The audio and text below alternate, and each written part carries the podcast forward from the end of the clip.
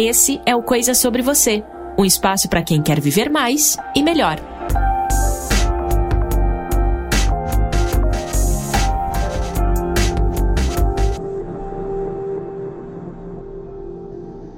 O ser humano sabe como chegar à lua, sabe voar, sabe extrair o ouro, sabe como chegar às profundezas do mar, ele sabe construir casas inteligentes, ele constrói prédios que arranham o céu, ele tem máquinas aí que cada vez mais estão substituindo a própria espécie, ele sabe como curar uma doença, ele sabe como é que funciona a física quântica, como é que a química impacta o nosso cérebro.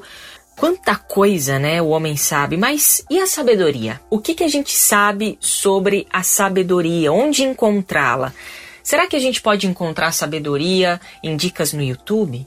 Em palestras de coach? Será que a gente pode encontrar nos, nas universidades, com os professores nos ensinando? Será que a gente acha isso em livros de autoajuda? Será que a gente tem um aplicativo, um mapa virtual, as 10 dicas para conseguir a sabedoria em algum blog?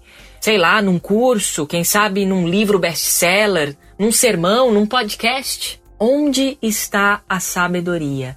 Aquela que dá o entendimento das coisas, que dá a sensação da gente estar tá preenchido, da gente estar tá no caminho certo, de não ter incerteza nenhuma, né? A paz que repousa nas decisões, o propósito que nos faz sorrir. Onde é que a gente pode encontrar essa sabedoria em um mundo de cada vez mais pressa e menos tempo? Eu confesso que eu tentei procurar a sabedoria, mas eu percebi que ela está escondida dos olhos. Não podemos vê-la, não podemos pegá-la, possuí-la, prendê-la. Ela não está entre nós, não está aqui. Então, onde ela está? Ela está naquele que enxerga toda a terra e sabe que ela é redonda e pequena, bem pequena. Está naquele que determina a força do vento, sabe o volume das águas, controla os relâmpagos. Está naquele que viu com os próprios olhos a sabedoria, que a pegou com as próprias mãos e diz: Eu sou. Esse texto, amigo ouvinte, eu escrevi depois de ter lido o capítulo 28 do livro de Jó, que aliás eu super recomendo. É, é um texto maravilhoso, um livro fantástico, poético, muito inspirador. E se tem uma coisa sobre mim sobre você, é que a gente acha que tem o controle da vida.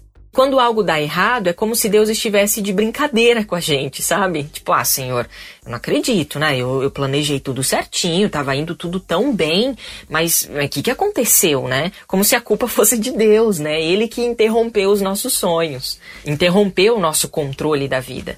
Deus é sábio. Deus sabe das coisas, Ele construiu as coisas, Ele entende das coisas. E mostrou isso para Jó através das perguntas lá no capítulo 28. Viver uma vida sabiamente tem a ver com viver um relacionamento profundo com a verdadeira fonte da sabedoria. E fazer isso é se relacionar sem querer nada em troca, sem barganhas, um relacionamento de lealdade apesar dos pesares. É saber que no caminho a gente vai encontrar pedras, a gente vai encontrar dor, a gente vai encontrar feridas, a gente vai encontrar injustiças, a gente vai encontrar mágoas, mas o pastor tá junto. O pastor tá perto, o pastor tá de olho, tá ali pronto para socorrer. Eu tenho entendido que viver sabiamente é viver uma vida de fé. E só é sábio quem tem fé. E Jó entendeu isso quando disse: Antes eu te conhecia de ouvir falar, e hoje eu te vejo.